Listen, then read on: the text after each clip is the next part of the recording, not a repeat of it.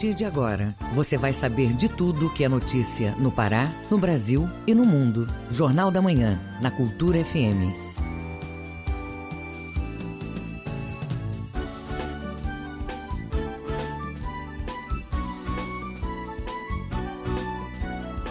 Você está na Cultura FM.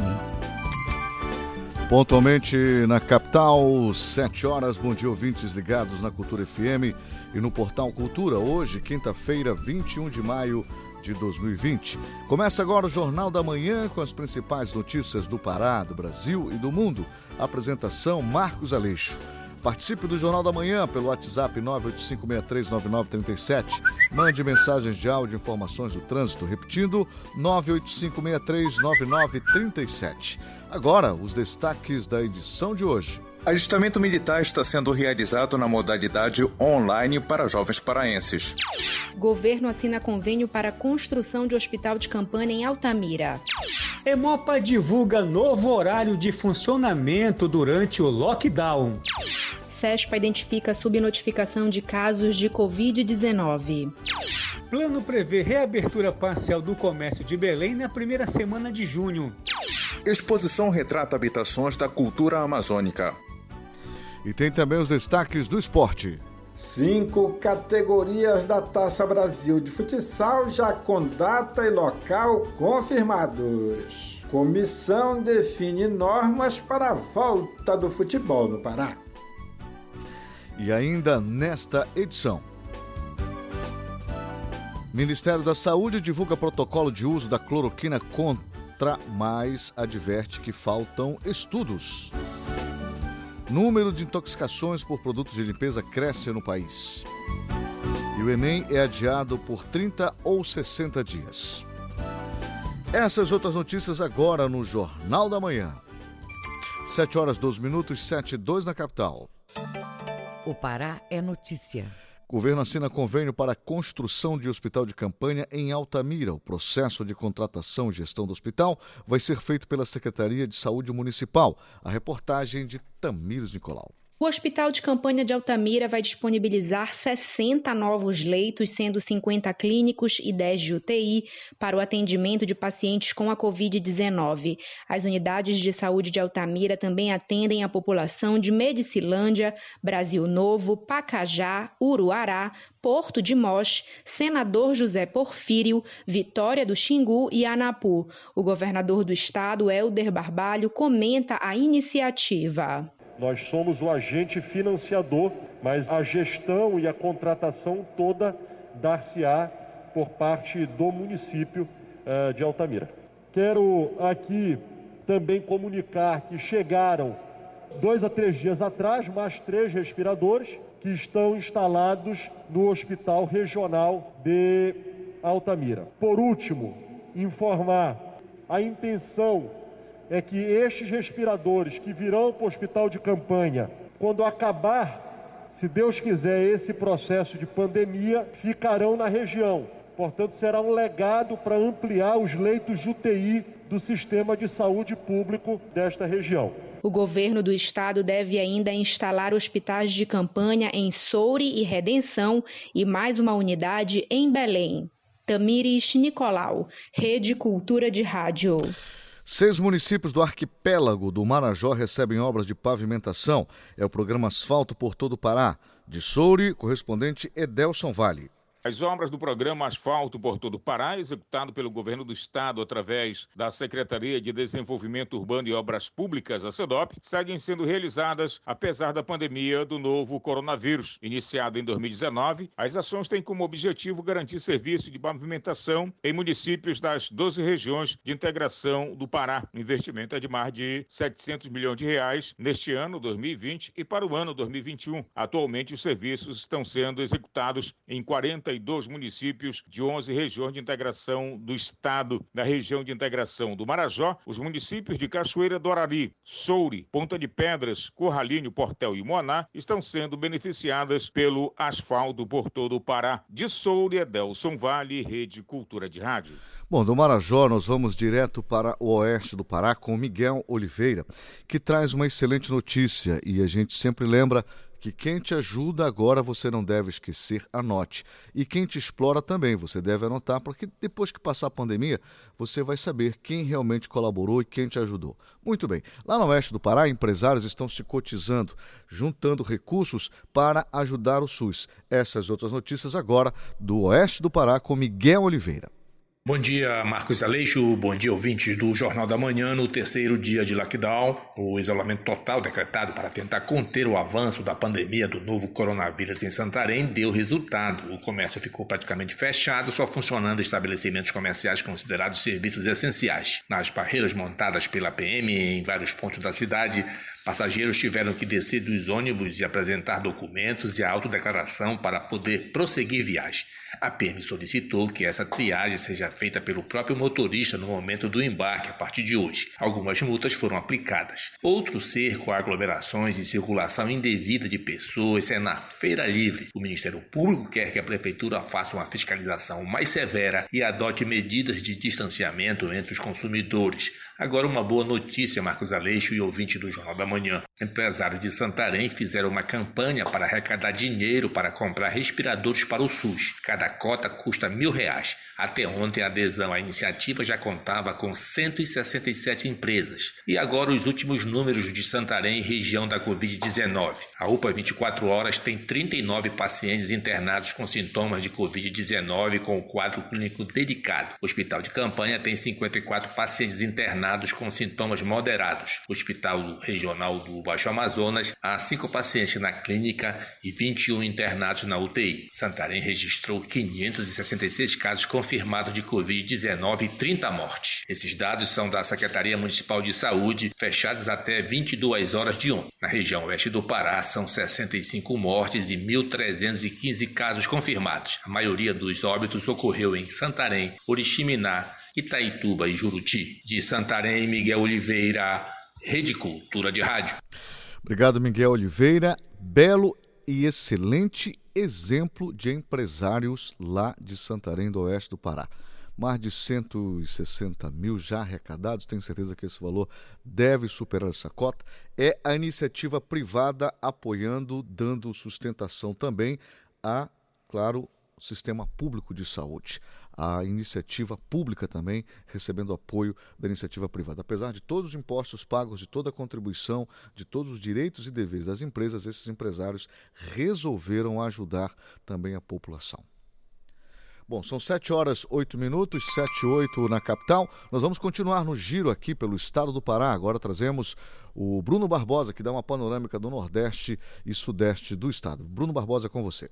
A obra de revitalização da Praça do Pescador faz parte de um projeto que tem como meta deixar o espaço mais moderno e seguro à população e turistas. Quando concluído, o espaço terá nova rampa de acesso e bancos, nova iluminação, canteiros e novas calçadas. Os órgãos municipais seguem com a recomendação aos moradores para o uso de máscaras fora das residências. Em Abaetetuba, as instalações da Escola Joaquim Mendes Contente oferecem atendimentos relacionados ao combate à Covid-19. O serviço começou ontem e segue até amanhã, com ações de acolhimento por enfermeiros, avaliação clínica de pacientes e oferta de medicação prescrita. A iniciativa da Secretaria Municipal de Saúde é sempre das 4 da tarde até as 9 horas da noite. 100 pessoas vão ser atendidas com as fichas sendo entregues a partir de 7 horas da manhã. No sul do Pará, o pagamento do Bolsa Família está acontecendo essa semana para os cadastrados de Conceição do Araguaia. Em 2020, 322 famílias são beneficiárias do programa. Essa semana entrou em vigor o decreto que proíbe os acampamentos nas ilhas, praias, lagos e balneários, no âmbito municipal, às margens do rio Araguaia, para prevenir a aglomeração de pessoas. O novo decreto também restringe o tráfego de embarcações e veículos terrestres. A medida encerra na próxima segunda-feira. Bruno Barbosa, Rede Cultura de Rádio.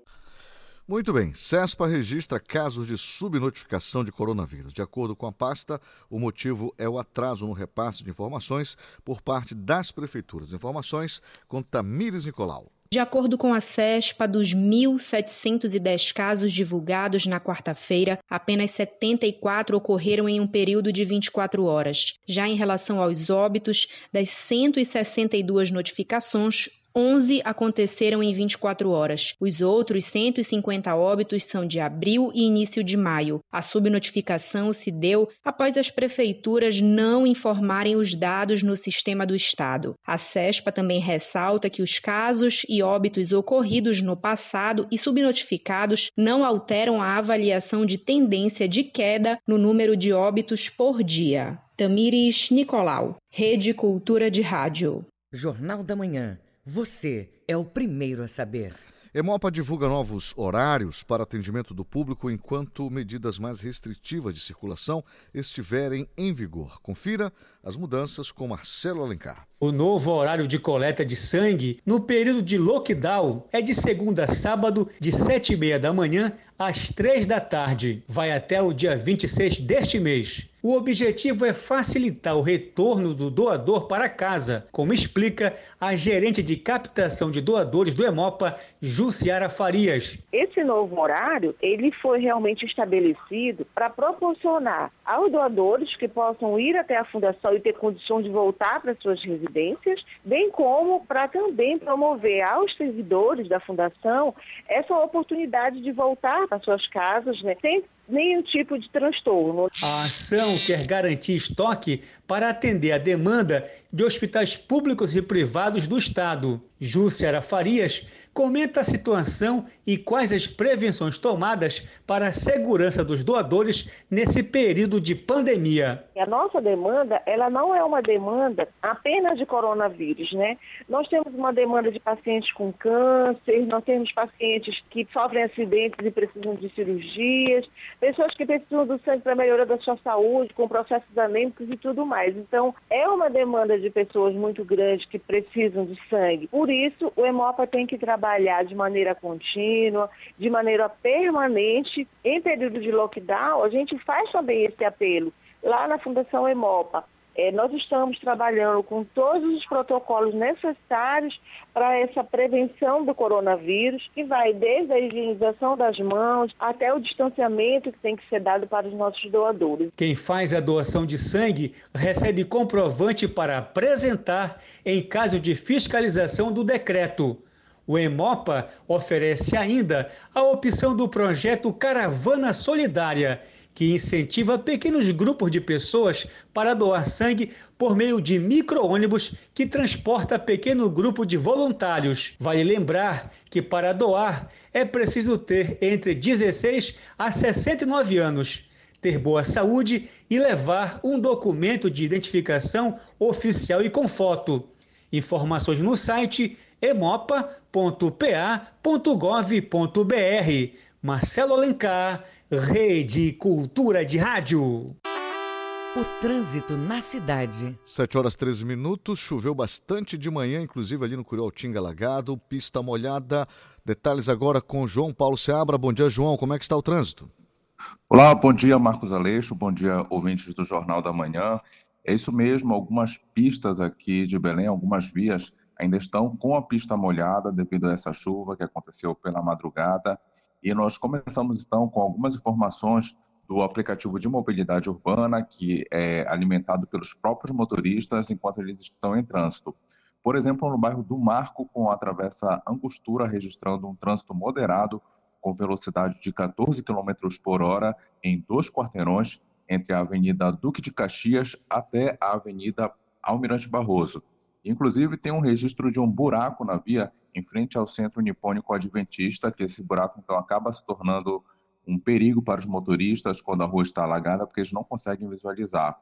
Falamos também sobre a rodovia Mário Covas, que desde a rodovia Augusto Montenegro, ali próximo do terminal do BRT, portanto no bairro do Tapanã, apresenta um trânsito moderado em uma longa extensão da via, com uma velocidade média de 30 km para os motoristas e vai até mais ou menos com essa, esse trânsito moderado até a Rua Esperantista.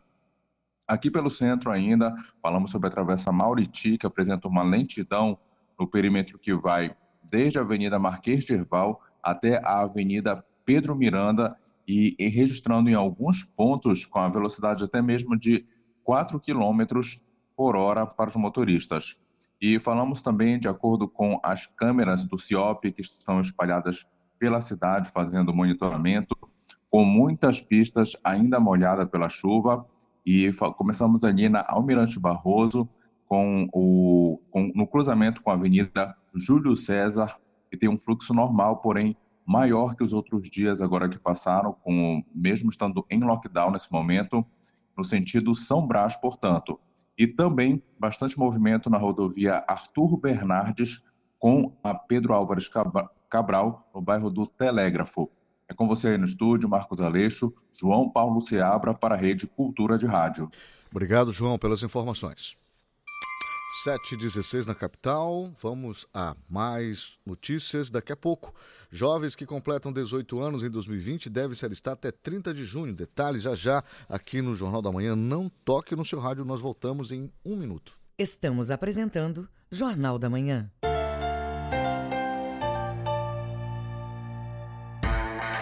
É hora da solidariedade entrar em campo e o capitão do time pode ser você. Faça parte da campanha Federação Solidária e doe cestas básicas para auxiliar atletas de base e do futebol feminino, árbitros, maqueiros e gandulas.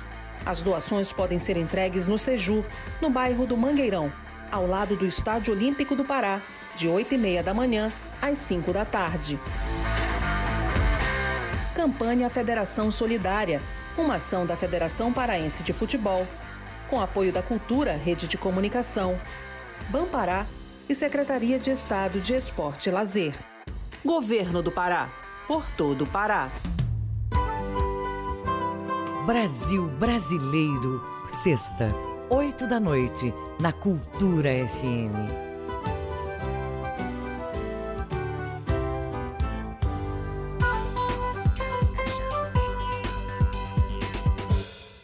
Voltamos a apresentar Jornal da Manhã. Previsão do tempo. Segundo a Secretaria de Meio Ambiente e Sustentabilidade do Pará, quinta-feira amanhece ensolarada na mesma região de Belém, mas as nuvens aumentam de intensidade à tarde. Pancadas de chuvas à tarde e à noite podem ocorrer com trovoadas, mínimas de 24 e máximas de 34 graus na capital Belém. No nordeste do estado, céu com poucas nuvens, variando a nublado no final do dia. Chuvas leves e moderadas, com trovoadas podem ocorrer à tarde. Noite de céu claro, mínima de 25, máxima de 31 graus em Limoeiro do Ajuru. No Marajó e Ilhas, céu parcialmente nublado a nublado na maior parte do dia. Chuvas leves e moderadas, com trovoadas, podem ocorrer a qualquer parte do período. Mínima de 24 e máxima de 31 graus em Afuá. 7 horas 18 minutos, 7 e 18 na capital. Fique sabendo primeiro, Jornal da Manhã aqui na Cultura FM. Atenção, jovens que completam 18 anos em 2020 devem se alistar até 30 de junho pelo site do Exército Brasileiro. Atividades de seleção para o serviço militar estão suspensas. Confira na reportagem de João Seabra.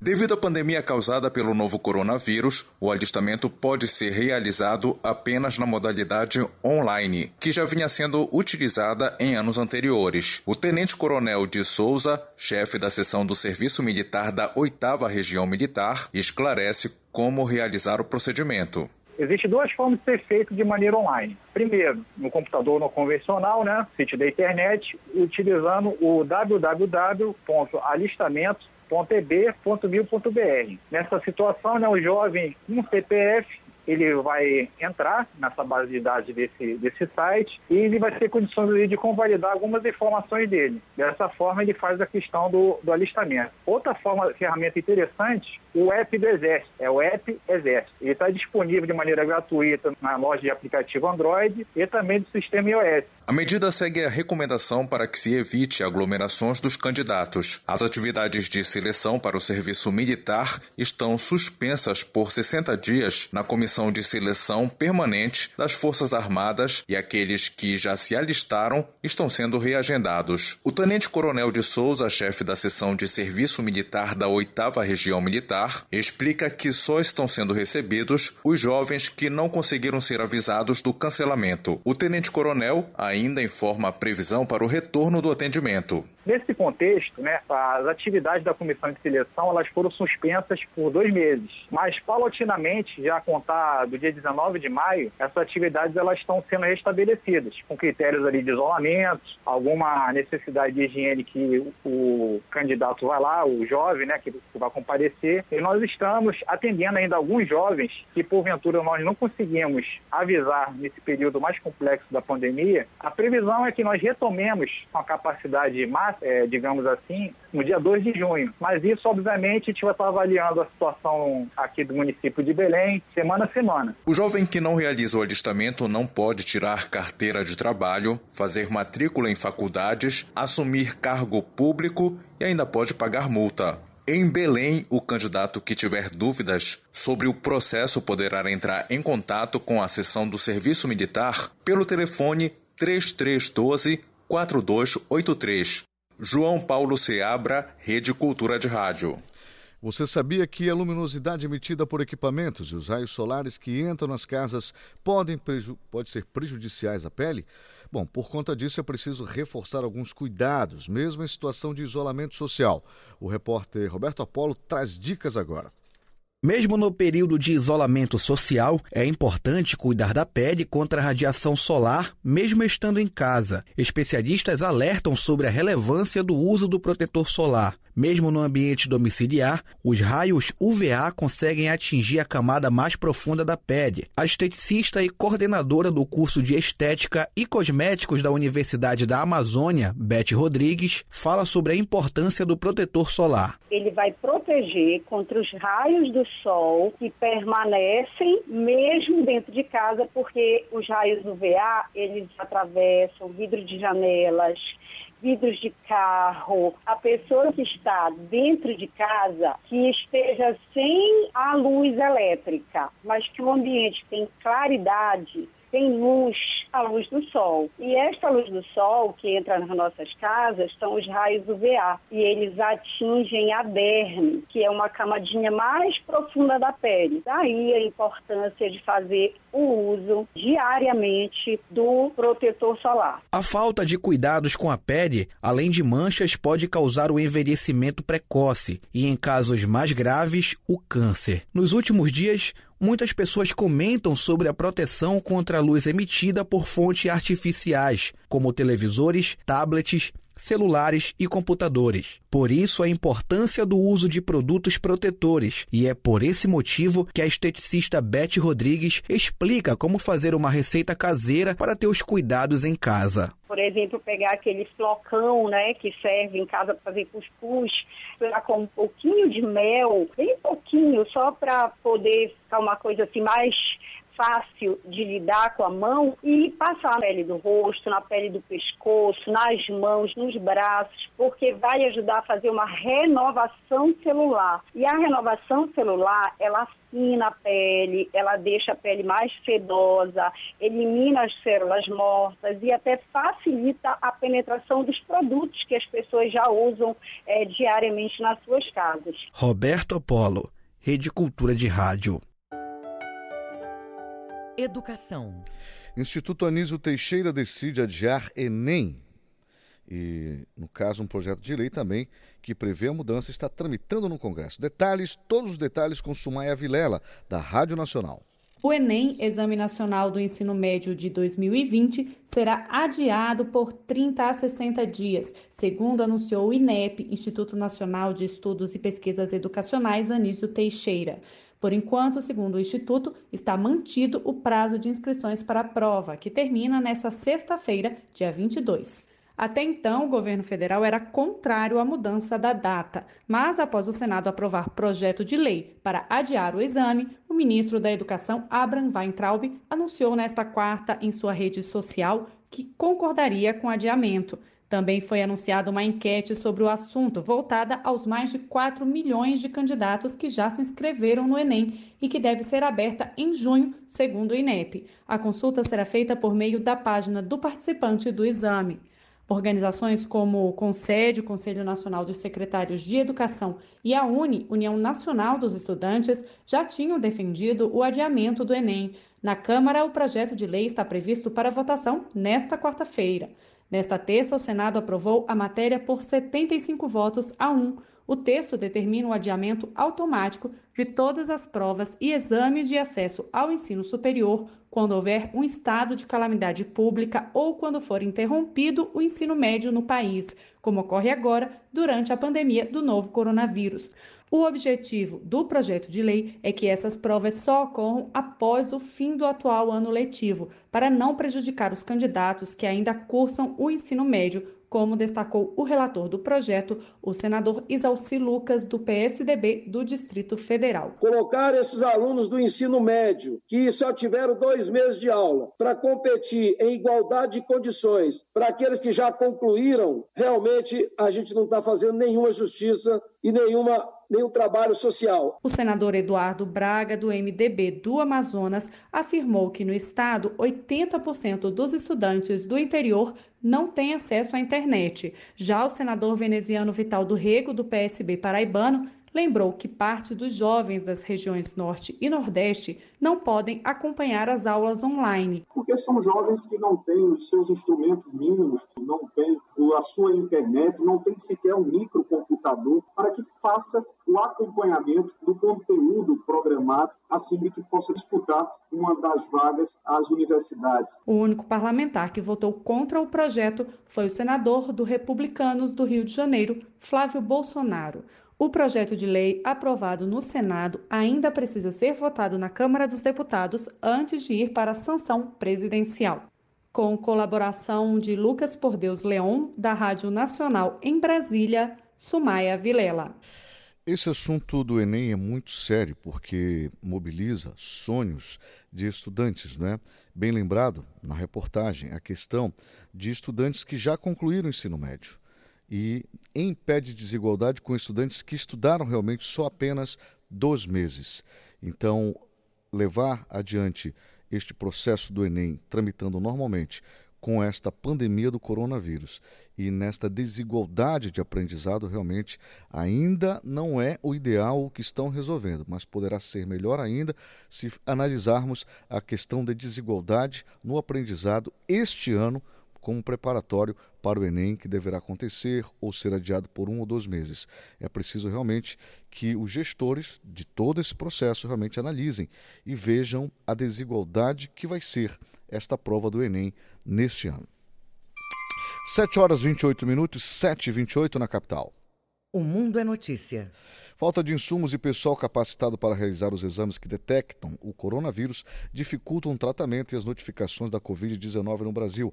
A reportagem é de Lucas Por Deus Leão, da Rádio Nacional. Viva com Saúde. O Brasil tem testes suficientes para detectar a Covid-19 neste momento, mas faltam insumos e pessoal capacitado para realizar os exames informou nesta quarta-feira o secretário nacional de Vigilância em Saúde, Wanderson de Oliveira. Temos testes, temos máquinas, mas não temos as amostras, porque estão faltando suaves para coleta. Outra coisa que tem, tivemos, estamos com dificuldade é no processamento interno desse laboratório. Para vocês terem ideia, só no Rio de Janeiro temos cerca de 6 mil amostras que não se consegue passar do tubo primário para o tubo secundário, porque falta pessoal qualificado para fazer isso. As equipes estão sobrecarregadas. A expectativa é de que o país tenha até o final de maio 16 milhões e 500 mil testes para a Covid-19 distribuídos. Um dos insumos em falta, citado pelo secretário, é o SUAB, que é o cotonete usado para coletar a saliva na garganta do paciente. Segundo o levantamento do site Worldometer, o Brasil fez pouco mais de 3.400 testes para cada um milhão de habitantes. Nos Estados Unidos, são mais de 38 mil testes para cada um milhão de pessoas. No Chile, são mais de 20 mil pessoas testadas para cada um milhão. Também participou do encontro na Câmara dos Deputados nesta quarta-feira a representante do Instituto de Ciências Biomédicas da USP, Natália Pasternak. A especialista alertou que não existem evidências científicas suficientes para nenhum medicamento contra a Covid-19. E, infelizmente, para a hidroxicloroquina, nós já temos evidências suficientes de que ela não funciona em nenhuma fase da doença, ela foi testada em células, em animais, isso foi testado em combinação ou não com azitromicina, não fez a menor diferença. Uma liberação do Ministério da Saúde que pode colocar em risco a população, essas pessoas podem achar que porque estão tomando hidroxicloroquina estão protegidas da doença, não estão. Também participou da comissão externa da Câmara para a Prevenção ao Coronavírus, Fábio Gomes, o representante do Comitê Científico do Consórcio Nordeste, que reúne os governos da região. O cientista se mostrou preocupado com a interiorização do vírus no sertão nordestino, região com menor capacidade de oferecer assistência aos doentes.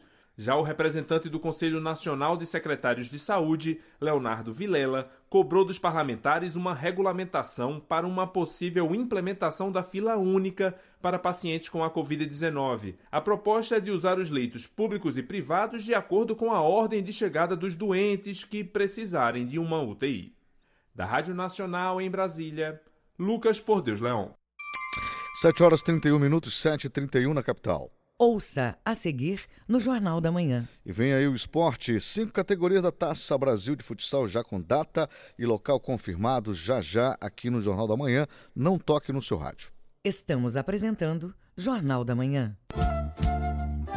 ZYD 233, 93,7 MHz. Rádio Cultura FM, uma emissora da Rede Cultura de Comunicação. Fundação Paraense de Rádio Difusão, Rua dos Pariquis, 3318. Base operacional, Avenida Almirante Barroso, 735, Belém, Pará, Amazônia, Brasil. Voltamos a apresentar Jornal da Manhã. Tábuas de Marés. Em Salinas, Marudá e Algodual, a maré está vazando e atinge seu ponto mais baixo a 1h10 da tarde, maré cheia às 7h05 da noite. No Porto de Belém, maré enchendo com preamar prevista às 10 para as 11 da manhã. Maré baixa às 6 horas da noite. No Porto de Vila do Conde, em Barcarena, maré enchendo e atingindo a preamar às 5 para as 11 da manhã. Maré baixa às 6h20 da noite. 7 horas 32 minutos, 7h32 na capital. Esporte. Agora sim, vamos lá aos detalhes do esporte com Manuel Alves. A Confederação Brasileira de Futsal informando as categorias da Taça Brasil que já estão com data e local confirmados. E preste atenção, quais são os clubes paraenses que estão com vaga assegurada nessas competições. A Taça Brasil Sub-9 masculino será de 4 a 10 de outubro em João Pessoa, na Paraíba, e quem vai é o Remo. O Sub-15 masculino será de 11 a 17 de outubro em Recife, no estado de Pernambuco, e quem vai para lá é o Colégio Sedeme. A Taça Brasil Sub-17 masculino vai ser de 6 a 12 de setembro em Recife, Pernambuco, e o dono dessa vaga é a SMAC. O adulto feminino vai ser em Brasília, no Distrito Federal, de 15 a 21 de novembro, e quem vai para lá é SMAC. E a Taça Brasil adulto masculino será de 13 a 19 de setembro, em Teresina, no Piauí. E o representante paraense vai ser o Skylândia de Mocajuba, último e atual campeão paraense da categoria principal. Agora, o futebol profissional em destaque com Alexandre Santos. Algumas providências que todos deverão tomar quando do retorno do Campeonato Paraense, já adiantadas pela Comissão de Prevenção ao Covid-19. Todos os atletas, funcionários farão testes com comprovantes em mão. Os atletas evitarão aperto de mão, abraços após os gols, cuspir no gramado e beijar a bola. Todos que adentrarem o estádio usarão máscaras e álcool em gel. Durante a partida, a exceção dos atletas e árbitro em jogo, todos os demais permanecerão fazendo uso das máscaras, inclusive os gandulas e, claro, todos os cronistas esportivos. Em Castanhal, a 73 quilômetros da capital paraense, a equipe do Japim quer muito mais, além de vaga às semifinais. O técnico Arthur Oliveira, que continua a quarentena no Acre, avaliou positivamente as contratações do goleiro Iago, do zagueiro Vanderlan e do lateral e meio-campista Magno. Algumas posições a gente vai necessitar repor nós perdemos um goleiro, nós já temos um goleiro já bem engatilhado para poder vir, um goleiro que já trabalhou comigo, um goleiro que conhece muito bem a minha maneira de trabalhar, conhece muito bem a nossa casa, além de ser um grande profissional dentro de campo de fora de campo, que é importantíssimo também. Então a gente tem um cuidado muito grande em relação a isso, né? Que é o Iago. Temos a, a possibilidade de trazer o nosso capitão, Klebs, que vai passar por uma cirurgia, né? Esse ano não joga mais é, foi me colocado a opção do Anderlan, que é da cidade, que conhece muito bem um clube, que é um jogador que eu tenho uma admiração muito grande, muito profissional. E ela está muito bem engatilhada para dar certo, né? Até porque também é a vontade do atleta, né? Então a gente tem a possibilidade de ter um jogador também que já passou comigo ano passado, né? foi muito bem, um jogador que joga em três posições, tanto faz a lateral direita como a lateral esquerda e também joga como atacante, que é o Magno. São três jogadores que, que em princípio, devem nos colocar mais forte, né? Deixar o plantel com mais opções e com mais qualidade para que a gente possa dar uma arrancada nessa reta final e buscar o nosso objetivo, que é a Série D, a Copa do Brasil e brigar pelo título. Alexandre Santos para a Rede Cultura de Rádio. Com isso, nós fechamos o bloco do esporte hoje aqui no Jornal da Manhã desta quinta-feira, que segue aqui pela 93.7 Cultura FM e a Rede Cultura de Rádio. 7 horas 37 minutos, 7 e 37. O Mundo é Notícia. Vamos aos destaques das notícias pelo mundo no Giro Internacional com Felipe Feitosa. A região de Vêneto, na Itália, admitiu que a capital Veneza está pronta para receber turistas depois de superada a crise provocada pela pandemia da Covid-19. É o que afirmou nesta quarta-feira o presidente regional Luca Zaia. O político explicou que a região está aberta depois que as praias voltaram a funcionar, com regras de distanciamento social. O presidente regional garantiu que todos estarão em total segurança. Vêneto é a região da Itália que recebe mais turistas, cerca de 70 milhões por ano, com faturamento de 18 bilhões de euros, o que dá cerca de 112 bilhões de reais. Informações da agência F. Durante trabalhos de restauração no antigo campo de concentração nazista de Auschwitz, na Polônia, foram encontrados objetos escondidos por prisioneiros, alguns que podem ter sido utilizados para planejar fugas. Foi o que anunciou nesta terça-feira o Fundo Nacional da Áustria para Vítimas do Nazismo. Em 21 de abril do mês passado, foram encontradas colheres, facas, garfos, tesouras, pedaços de couro e de sapatos, entre outros objetos escondidos num duto de chaminé do bloco 17. Foi o que afirmou Hannah Lessing, secretária-geral do Fundo Nacional, responsável pelo restauro. Atualmente, a exposição austríaca de longa data no térreo do Bloco 17 está sendo renovada e deve ser concluída em 2021. Informações da Deutsche Welle. O Centro para Controle e Prevenção de Doenças, CDC, dos Estados Unidos relatou nesta quarta-feira 1.528.235 casos do coronavírus. Houve um aumento de 23.405 casos em relação à contagem anterior. E o número de mortes aumentou em 1.324. Agora são mais de 91 mil mortes nos Estados Unidos. O CDC relatou sua contagem de casos da Covid-19, doença causada pelo coronavírus, com base em dados levantados até o final da tarde da terça-feira. Atualmente, os Estados Unidos lideram a lista de países com mais ocorrências da doença no mundo. Informações da agência Reuters. Felipe Feitosa, Rede Cultura de Rádio. 7 horas 39 minutos, 7 e 39 na capital. Jornal da Manhã. Informação na sua sintonia. Mais de 8 milhões de pessoas vão receber a primeira passada do, do auxílio emergencial, tá? Mais de 8 milhões deverão receber a primeira parcela do auxílio emergencial até o dia 29 de maio. Esta boa notícia quem traz é a Beatriz Albuquerque, da Rádio Nacional. Os trabalhadores que já tiveram seu auxílio emergencial aprovado e ainda não identificaram o crédito da primeira parcela começaram a receber esses valores esta semana. De acordo com a Caixa, são mais de 8 milhões e 300 mil beneficiários e cerca de 5 bilhões de reais nessa etapa. Os pagamentos serão depositados nas contas indicadas pelos beneficiários no ato da inscrição e serão pagos até o dia 29 de maio. Vai funcionar assim: nascidos no mês de janeiro receberam o auxílio nesta terça-feira. Quem nasceu em fevereiro recebe o dinheiro hoje, quarta-feira. Amanhã será a vez dos nascidos em março e assim por diante. Quem recebeu a primeira parcela depois do dia 30 de abril e está aguardando o segundo crédito precisa acompanhar a divulgação da liberação pelo governo federal. Os beneficiários do Bolsa Família já começaram a receber a segunda parcela. Os pagamentos começaram nesta segunda-feira e vão até o dia 29 desse mês, de acordo com o dígito final do NIS, que é o número de inscrição social.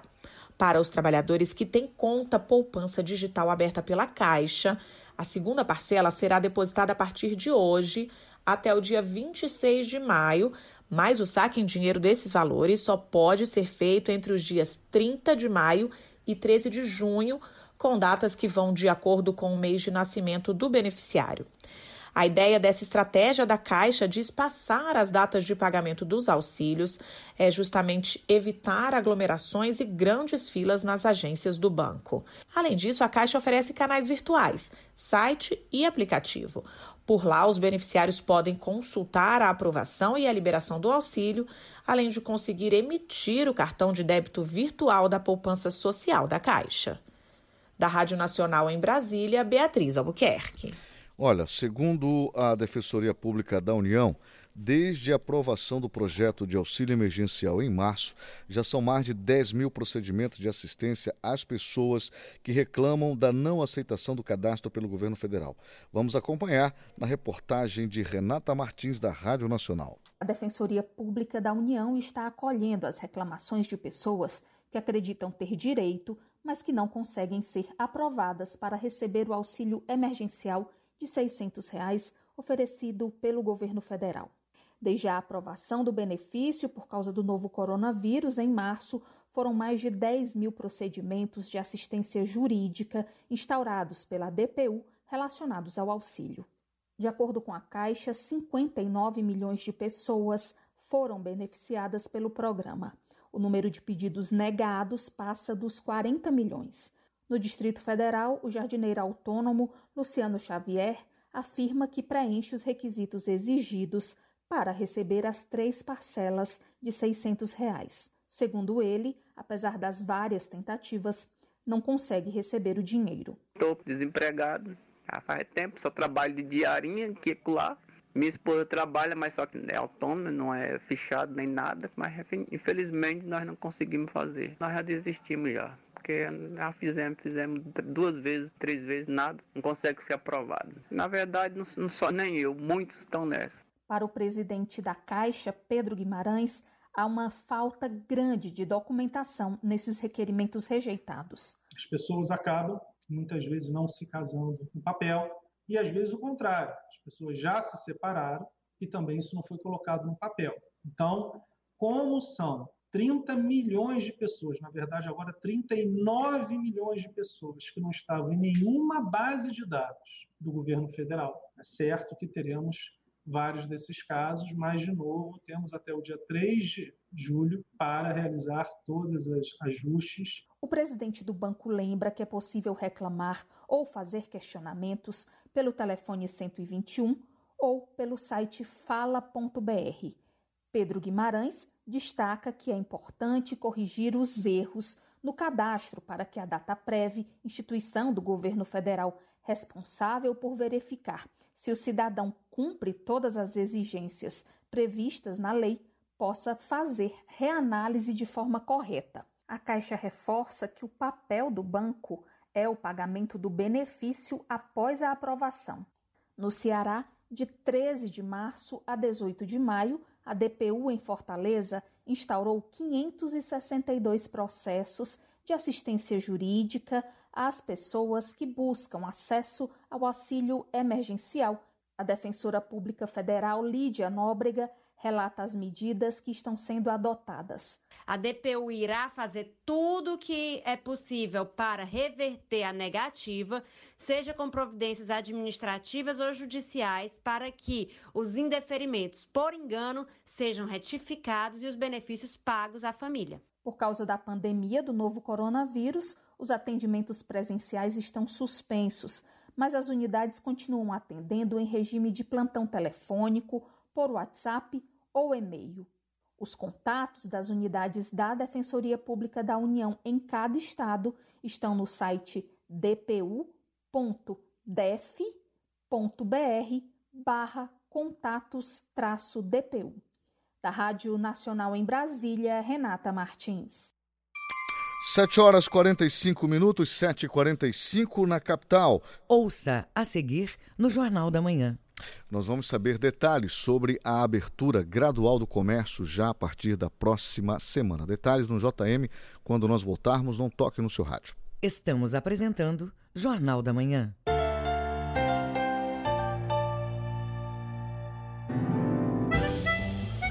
Cultura Instrumental, quinta, oito da noite, na Cultura FM.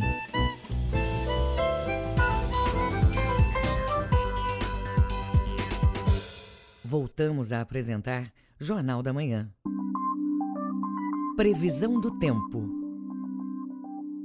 No sudeste do estado, nuvens variando com mais concentração na parte da tarde. Chuvas a qualquer hora do dia. Na parte mais a sul, tempo ensolarado e poucas nuvens.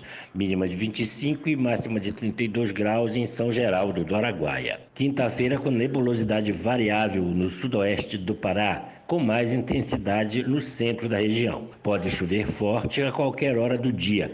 Mínima de 21 e máxima de 30 graus em Altamira. No Baixo Amazonas e Calha Norte, nuvens variando com maior concentração no período da tarde, no fim do dia. Podem chover desde a madrugada e à noite também pode ocorrer chuvas isoladas. Mínima de 24, máxima de 31 graus em Santarém. 7 horas 47 minutos, 7h47 na capital. Os números da economia Olha, o Ministério da Saúde divulga protocolo de uso da cloroquina contra a Covid-19, mas adverte que faltam estudos, como você ouve na reportagem de Sayonara Moreno, da Rádio Nacional. Depois de pedidos de apoiadores e defesa do próprio presidente Jair Bolsonaro, o Ministério da Saúde divulgou nesta quarta-feira o protocolo para uso da cloroquina e da hidroxicloroquina no SUS, Sistema Único de Saúde, até em casos leves da Covid-19 causada pelo novo coronavírus. Segundo o documento, a substância deve ser administrada junto com outras, a depender do nível de gravidade dos sintomas e da quantidade de dias em que o paciente está sintomático. No entanto, o protocolo destaca que, apesar de já utilizada e com eficácia em alguns casos, ainda não há estudos suficientes que comprovem o benefício dessa medicação para o tratamento da Covid-19. Dessa forma, o Ministério da Saúde deixa a decisão de prescrever ou não na mão do médico, em acordo com o paciente, que deve assinar uma declaração de responsabilidade caso aceite o tratamento com uma das duas substâncias. Apesar de autorizar o uso da cloroquina no SUS, o Ministério da Saúde afirma que a medicação é contraindicada em casos de gravidez, sensibilidade à substância e outras doenças prévias. No caso das crianças, a orientação é ministrar a hidroxicloroquina e não a cloroquina pelo risco de intoxicação. Também é preciso cuidado com a medicação em portadores de doenças cardíacas, hepáticas ou renais e doenças mentais. Em pacientes graves, a orientação é observar a necessidade de utilizar anticoagulantes para evitar o risco de trombose. Junto com o novo protocolo, o Ministério da Saúde divulgou o termo de ciência e consentimento para uso da cloroquina e da hidroxicloroquina, que deve ser assinado pelo paciente diagnosticado com Covid-19 que aceitar o tratamento. O termo de consentimento deixa claro que o paciente está ciente de que as substâncias podem causar redução dos glóbulos brancos, disfunção do fígado, disfunção cardíaca e arritmias e alterações visuais por danos na retina e até mesmo a morte. O médico também deve assinar uma declaração de que explicou o propósito, os benefícios, os riscos e as alternativas ao tratamento. Apesar do protocolo do Ministério da Saúde, o Conselho Federal de Medicina já havia emitido portaria em que autoriza os profissionais da medicina a utilizarem os medicamentos, desde que em acordo com o paciente. Mas o CFM, ao autorizar, explica que não recomenda o uso pela ausência de estudos conclusivos. Após a divulgação do protocolo para uso da cloroquina e da hidroxicloroquina no SUS para o tratamento da Covid-19, o presidente Jair Bolsonaro publicou nas redes sociais que, apesar de não haver comprovação científica, o medicamento vem sendo monitorado e usado no Brasil e no mundo. Da Rádio Nacional em Brasília, Sayonara Moreno. Muito bem, ainda sobre este assunto, né, da questão do coronavírus, ah, existe uma proposta, inclusive, o governo do estado, o governador, melhor dizendo, Helder Barbalho, se reuniu com os setores da economia e até mesmo com as igrejas para uma abertura gradual desta movimentação pós-coronavírus. Vamos acompanhar o depoimento, aliás, a declaração do governador do estado, logo após algumas reuniões que aconteceram no Palácio do Governo. Vamos ouvir. Tudo bem, pessoal? Queria conversar com você, conversar com todo o nosso estado. Falar a respeito da situação do coronavírus no estado do Pará.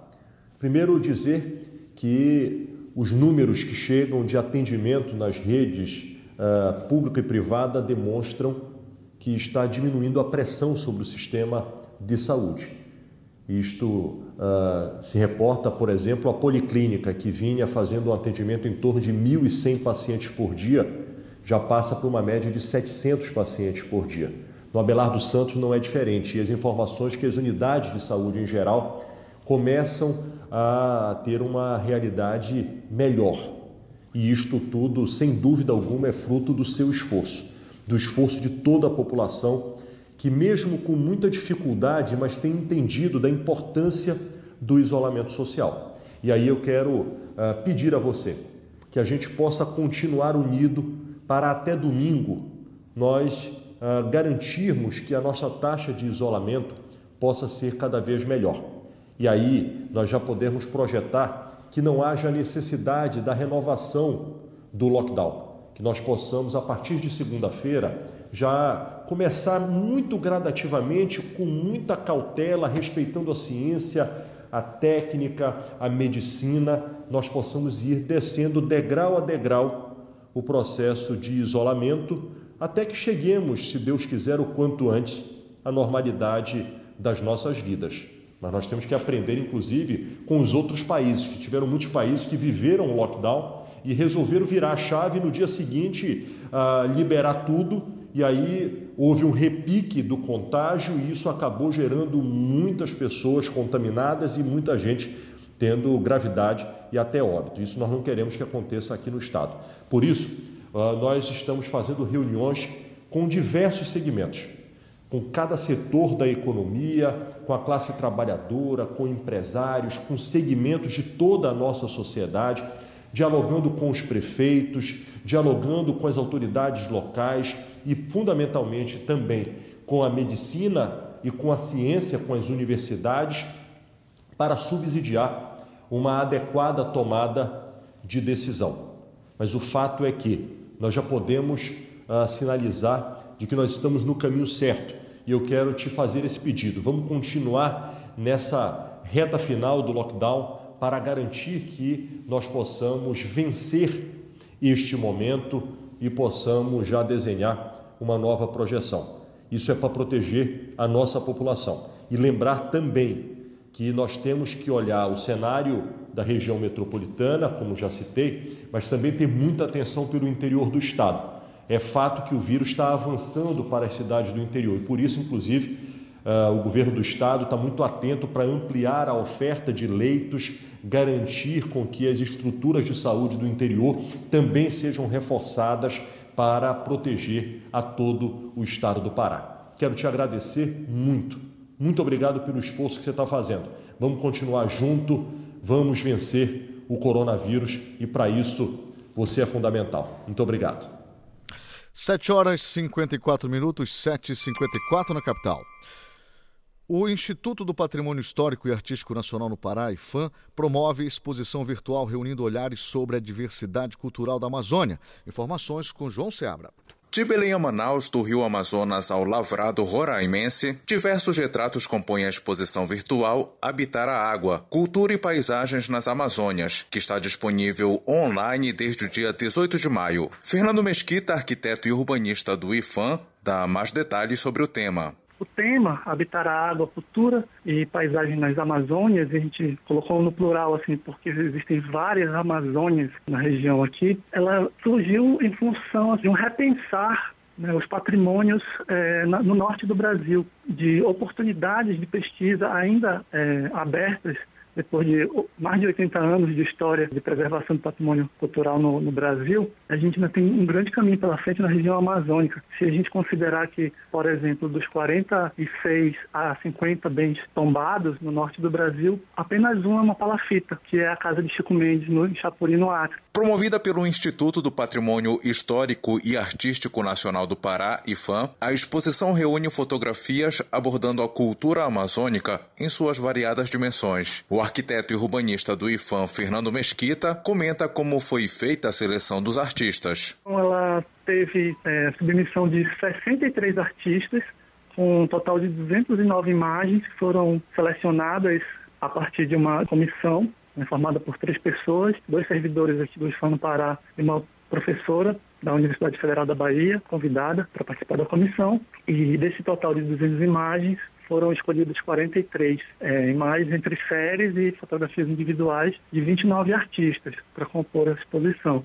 Diante da pandemia da Covid-19, a exposição até então planejada para ocorrer em uma galeria de Belém passou a ter caráter virtual. A partir de rios, igarapés e canais, em meio urbano e rural, a mostra congrega imagens que se situam na interação entre ser humano e natureza. O arquiteto e urbanista do IFAM, Fernando Mesquita, faz um convite para a exposição. A exposição foi aberta nesta segunda-feira, agora, dia 18 de maio. Vai ficar o link disponível no site do IFAM, ifam.gov.br. Tem um, um banner na, na, na, capa do site, mas para quem quiser ir direto para a galeria, ifam.gov.br barra habitar a água sem acento. A exposição virtual fica aberta até conseguirmos um agendamento para exposição física, né? então ficar todo esse tempo lá disponível. Então convido, a exposição está muito boa, todas as imagens submetidas foram excelentes, então convido a todos e todas para participar da exposição, né, para visualizar a exposição. João Paulo Seabra, Rede Cultura de Rádio. 7 horas e 58 minutos, 7h58 na capital. Termina aqui o Jornal da Manhã desta quinta, 21 de maio de 2020. Apresentação Marcos Aleixo. Se você perdeu essa ou outras edições do Jornal da Manhã, acesse a conta do Jornalismo Cultura no castbox.fm. Outras notícias você confere a qualquer momento na nossa programação. Fique agora com Conexão Cultura na apresentação do jornalista Adil Bahia. Uma excelente quinta-feira para você e até amanhã. O Jornal da Manhã é uma realização da Central Cultura de Jornalismo.